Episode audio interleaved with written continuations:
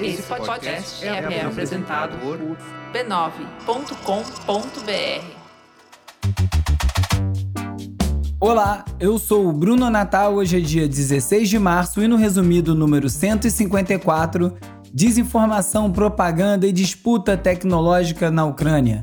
Os limites das redes sociais em ano eleitoral, os limites das inteligências artificiais, o futuro da música e muito mais. Vamos nessa, resumido. Resumido.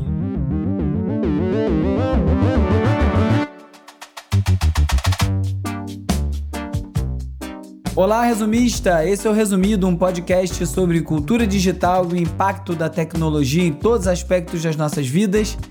Quase que o episódio não sai essa semana, então vou direto ao ponto para não correr o risco de emperrar.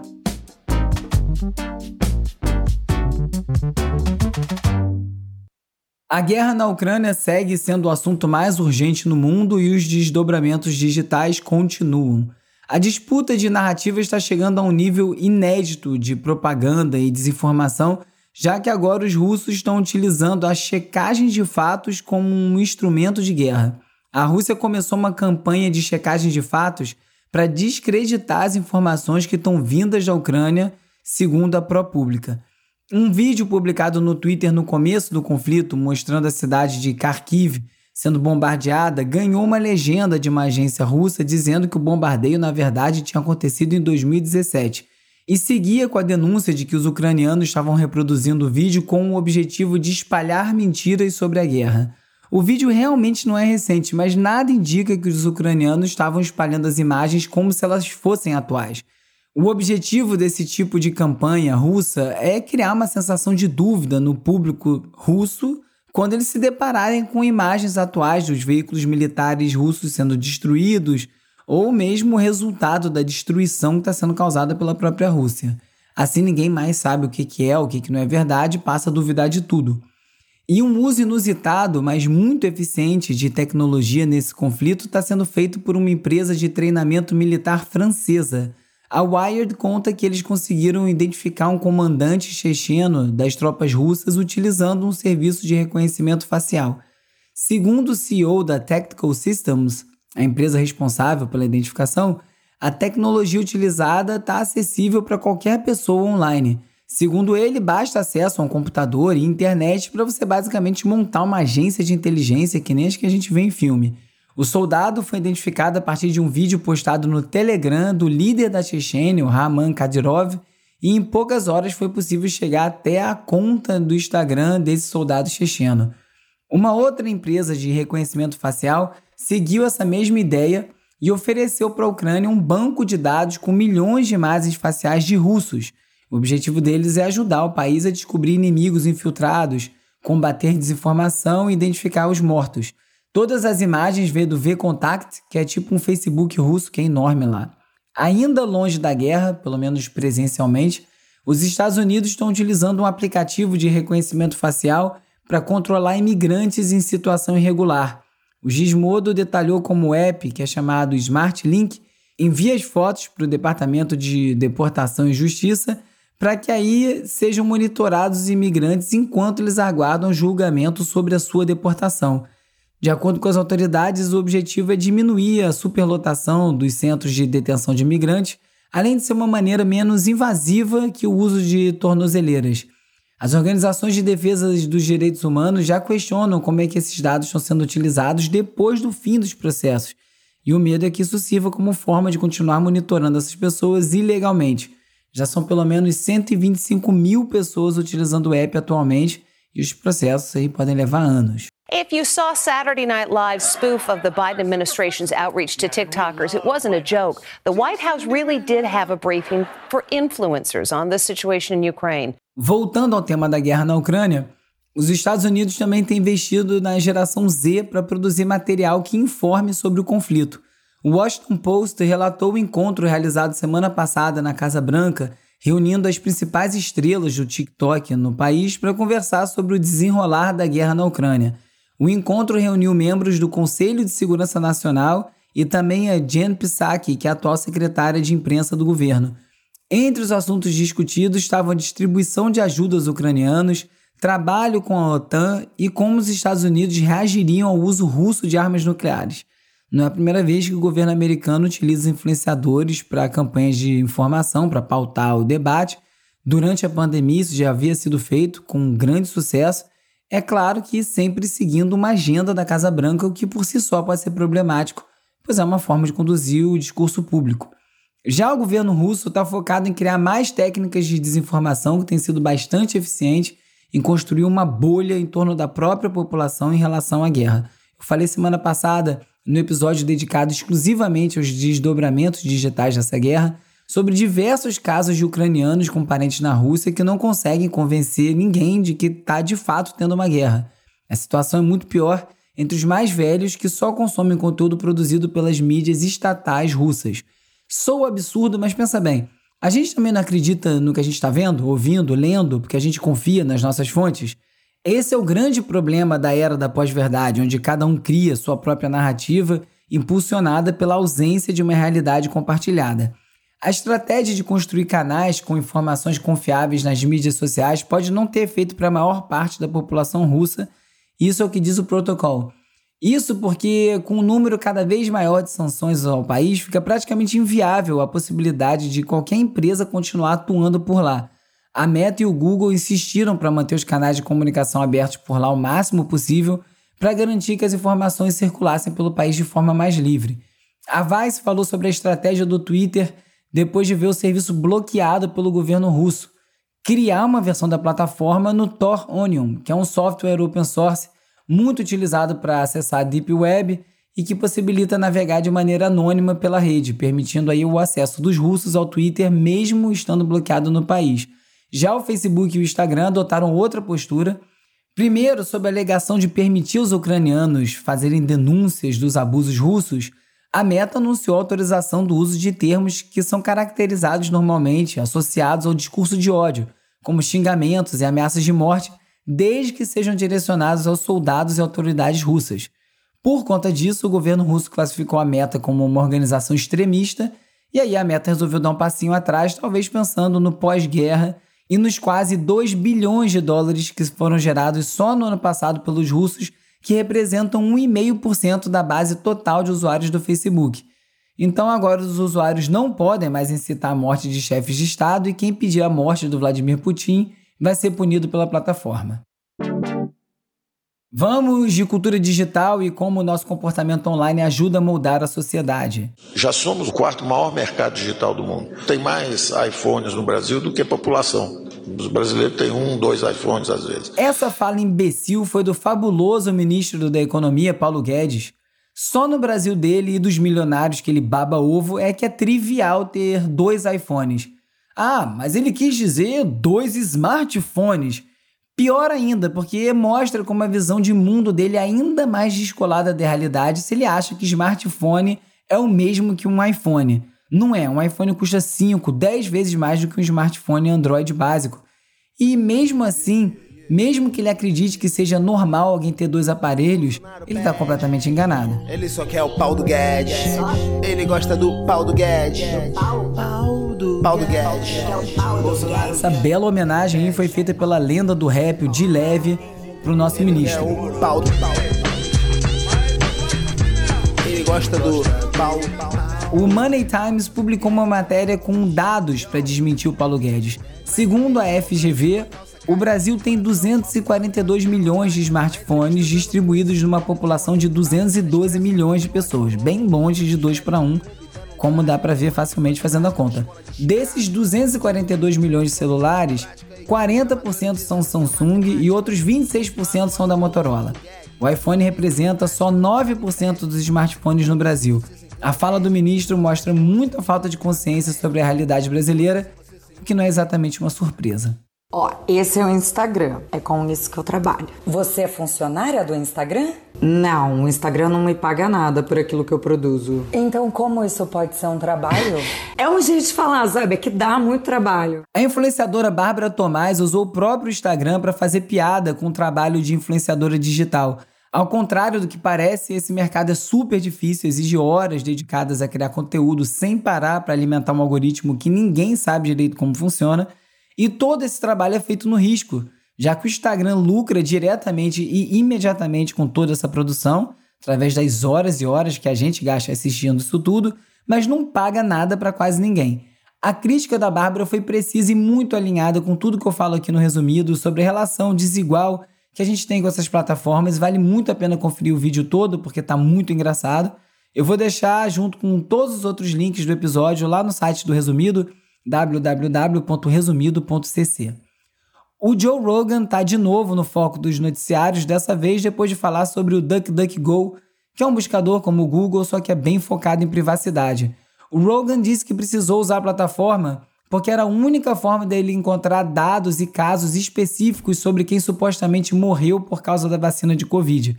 Isso fez com que muitos teóricos da conspiração sobre o Covid, influenciadores de extrema direita, migrassem em massa para usar o DuckDuckGo. Isso mostra que a moderação de conteúdo que foi implementada pelas plataformas está fazendo os extremistas migrarem para novas plataformas. Isso é muito ruim, porque essas bolhas paralelas e desconectadas do resto do ecossistema de informação podem radicalizar ainda mais as pessoas, mas por outro lado diminui muito o alcance dessas mensagens. O DuckDuckGo se pronunciou falando que condena a desinformação e que está estudando formas de impedir que ela se dissemine dentro do DuckDuckGo. Falando em notícia falsa, nesse ano eleitoral, o artista digital Bruno Sartori, o rei dos deepfakes, fez um alerta sobre os deepfakes. Para quem não sabe, deepfake é uma técnica relativamente acessível de você aplicar o rosto de alguém em outro vídeo que já foi gravado. Inclusive, isso foi usado já em alguns filmes, inclusive na primeira temporada do Book of Boba, o livro do Boba Fett na Disney Plus. O Bruno Sartori fez isso com um vídeo de uma pessoa que estava falando sobre um potinho de paçoquita e colocou o rosto do Lula no lugar da pessoa para usar como exemplo. E assistindo realmente parece que é o Lula falando. Eu gosto de doce mais simples, doce muito sofisticado, não ligo não. Aí ontem fui no mercado, me cara. Vi esse pote de paçoquita aqui, que para mim é uma das melhores marcas de paçoquita. Só que é tudo enganação. A ideia do vídeo é justamente mostrar como a gente precisa ficar bem alerta, já que esse tipo de conteúdo pode vir a enganar muita gente. Uma observação é que nesse vídeo específico bastava um olhar atento para notar que é falso porque a mão esquerda do suposto Lula está com cinco dedos. Como forma de tentar ajudar na identificação de fatos falsos, Pesquisadores da USP criaram um algoritmo que consegue detectar uma notícia falsa com 96% de precisão. O site, para quem quiser dar uma olhada, é o www.fakenewsbr.com e ainda está em processo de calibragem, testagem, mas já pode ajudar bastante a gente em épocas de eleição. A internet, que é uma coisa extraordinária para o avanço da humanidade, é uma coisa muito interessante, mas tem que ter um limite porque a maldade tomou conta. O próprio Lula fez uma reflexão sobre as redes sociais, dizendo que a maldade tomou conta, já que a internet se tornou uma fábrica de notícias falsas. E ele está correto. O Brasil, inclusive, ainda está discutindo leis para lidar com essa desinformação toda.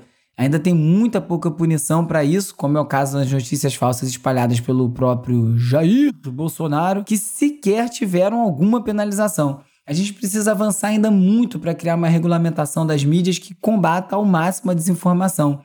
Um estudo do Núcleo de Informação e Mídia Digital do Centro Universitário FAP mostrou que, com a aproximação das eleições, o surgimento de perfis voltados à política estão em crescimento. E eles fizeram alerta que isso aumenta o risco de disseminação, de desinformação e notícias falsas. Tomara que a gente esteja mais preparado para esse novo ciclo eleitoral, para evitar o caos das eleições passadas, mas olha, eu não estou muito esperançoso, não. E algumas outras plataformas também estão buscando alternativas para desinformação em época de eleição. O WhatsApp vai reduzir o encaminhamento de mensagens de novo, porque já fizeram isso uma vez, só que agora só será possível encaminhar mensagens para um grupo de cada vez. Eles esperam que isso possa ao menos diminuir ou atrasar o alcance de parte das informações falsas que circulam através do aplicativo. O governo atual, aliás, vem desvirtuando a Lei Geral de Proteção de Dados as autoridades estão recorrendo à justiça para sonegar dados e documentos à sociedade. Dados como o processo que livrou Eduardo Pazuello da punição por ter participado no ato político antidemocrático em apoio ao presidente, microdados do Enem e outras avaliações a cargo do Ministério da Educação e até mesmo a lista de quem visitou o Palácio do Planalto. Segundo Ronaldo Lemos, isso não é surpresa, o governo precisa observar que, na real, a transparência é lei e as leis não podem ser desvirtuadas dessa forma. Isso mostra que a própria democracia parece não estar funcionando muito bem, né? O que, de novo, não é surpresa.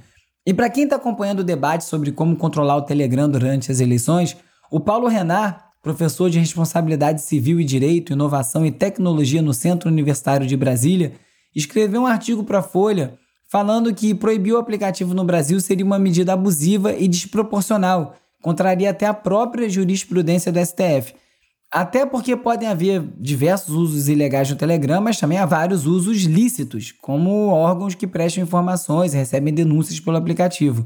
O bloqueio do Telegram iria causar então prejuízos para as pessoas que fazem esse uso legal, ofendendo até princípios constitucionais. E num raro espaço de trocas civilizadas, a Folha publicou também, ao lado do artigo do Paulo Renan, um artigo da Flávia Lefebvre, advogada, mestre pela PUC São Paulo e integrante do Intervozes, com uma opinião contrária ao do Paulo. Para a Flávia, o Telegram tem que ser bloqueado sim, pois ele sempre ignora as tentativas de contato do TSE e continua com a sua rede de desinformação a todo vapor.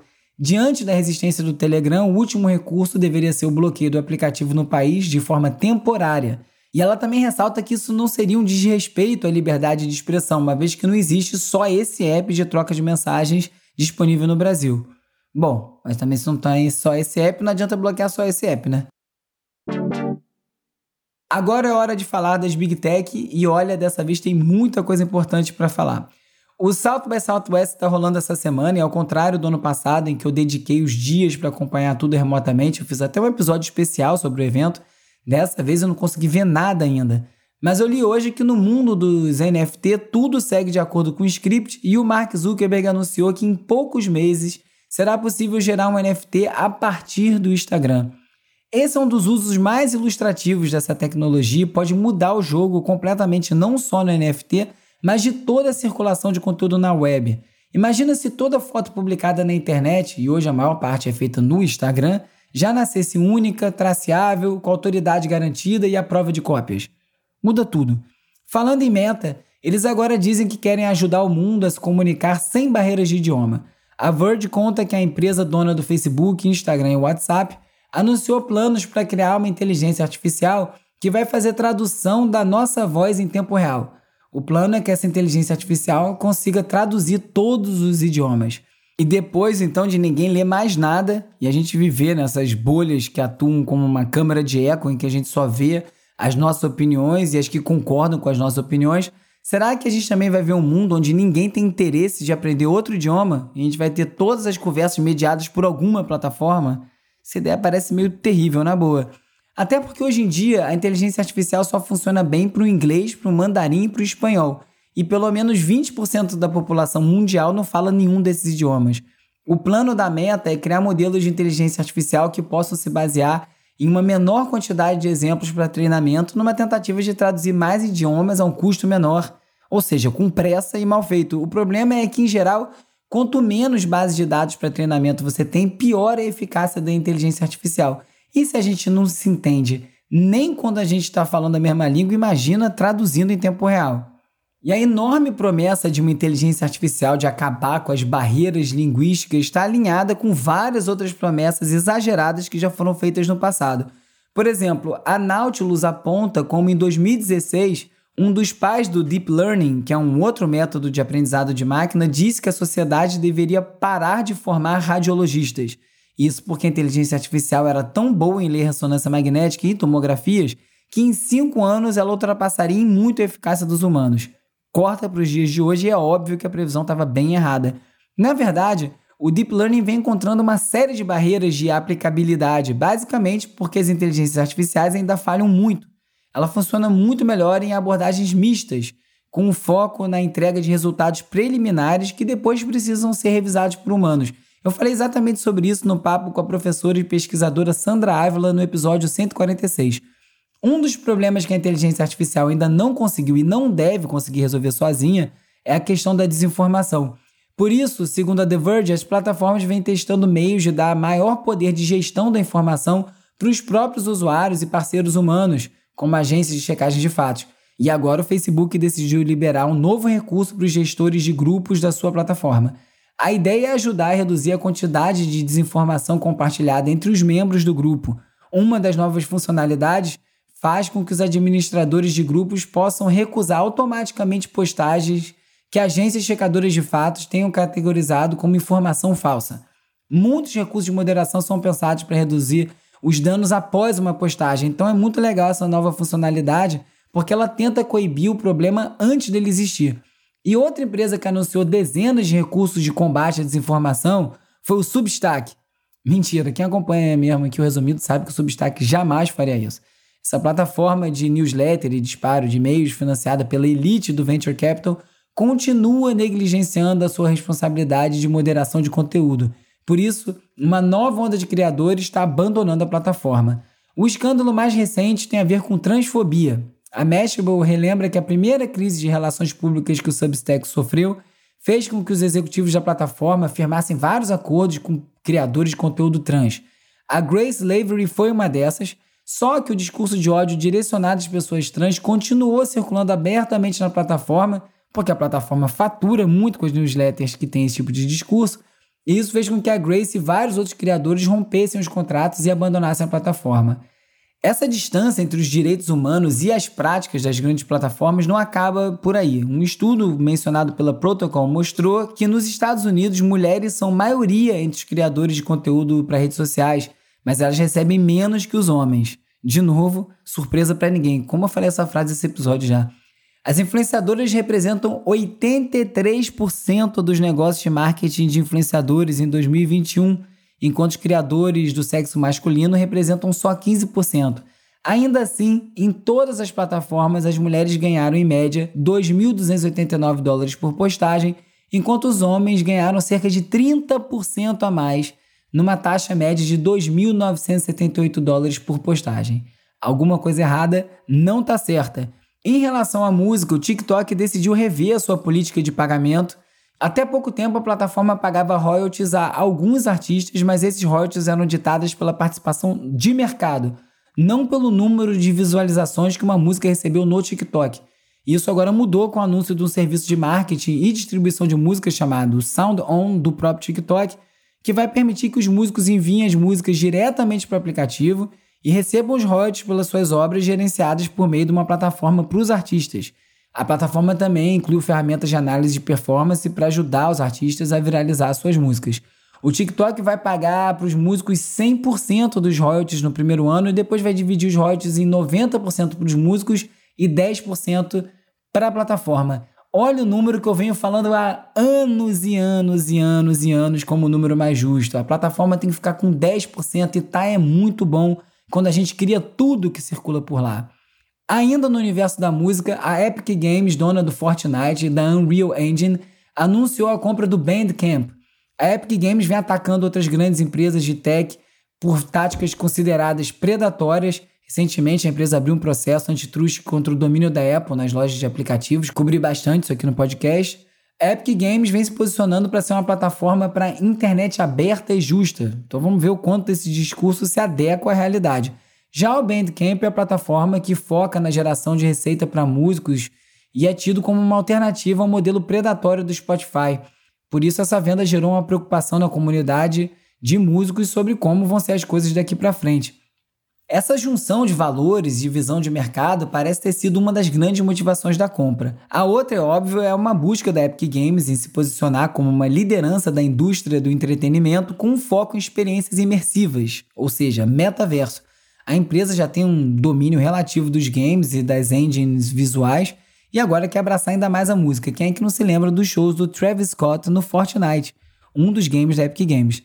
Essas transformações na maneira que a gente consome música impactam as interpretações das leis de direitos autorais. Com o surgimento de tantas plataformas de streaming, teve um aumento nos casos de violações de direitos autorais, principalmente em processos alegando cópia ou plágio. O Ed Sheeran, por exemplo, está numa batalha judicial sobre a sua música Shape of You. Isso sem falar nas reinterpretações, remixes, versões e criações que hoje fazem parte da gramática musical nas redes sociais. Não é fácil legislar sobre nada nos tempos atuais, em que tudo muda em poucos meses.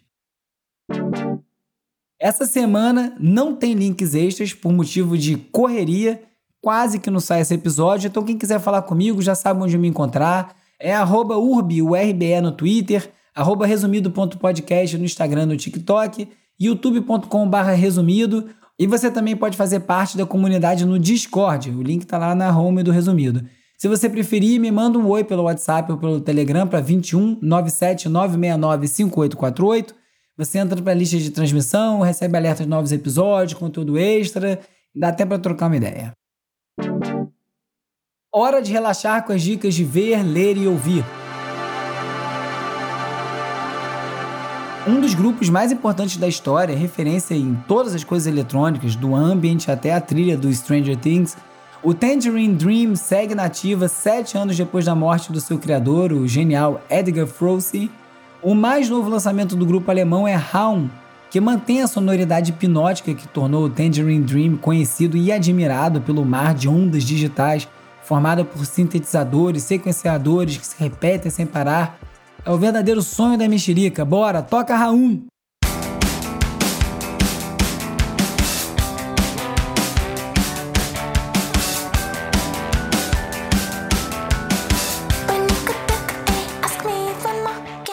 Quem deu uma ótima entrevista para o jornal britânico Guardian foi a Nadia Tolokonikova, integrante do sempre desafiador grupo Pussy Riot, ela lembrou os duríssimos tempos dela e das suas companheiras na prisão depois de uma performance numa igreja em Moscou em 2012 em que elas atacavam Putin.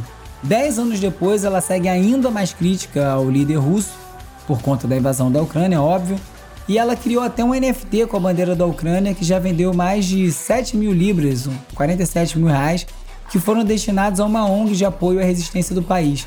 A Nádia criou também uma outra iniciativa ligada ao mundo cripto chamada Unicor, que é destinada a ajudar artistas LGBT+, de todo o mundo. E a opinião dela sobre o Putin, lógico, só piorou. Abre aspas. Ele é um louco capaz de atirar na sua própria gente. Fecha aspas. Não por acaso, uma das novas músicas do Pussy Riot se chama Panic Attack. Ataque de pânico. É isso aí. Fight the power. Nesse episódio, você ficou sabendo sobre mais disputas narrativas e digitais na guerra da Ucrânia, sobre o papel das redes sociais nas próximas eleições, sobre os sonhos e limites das inteligências artificiais, transformações na indústria da música e muito mais.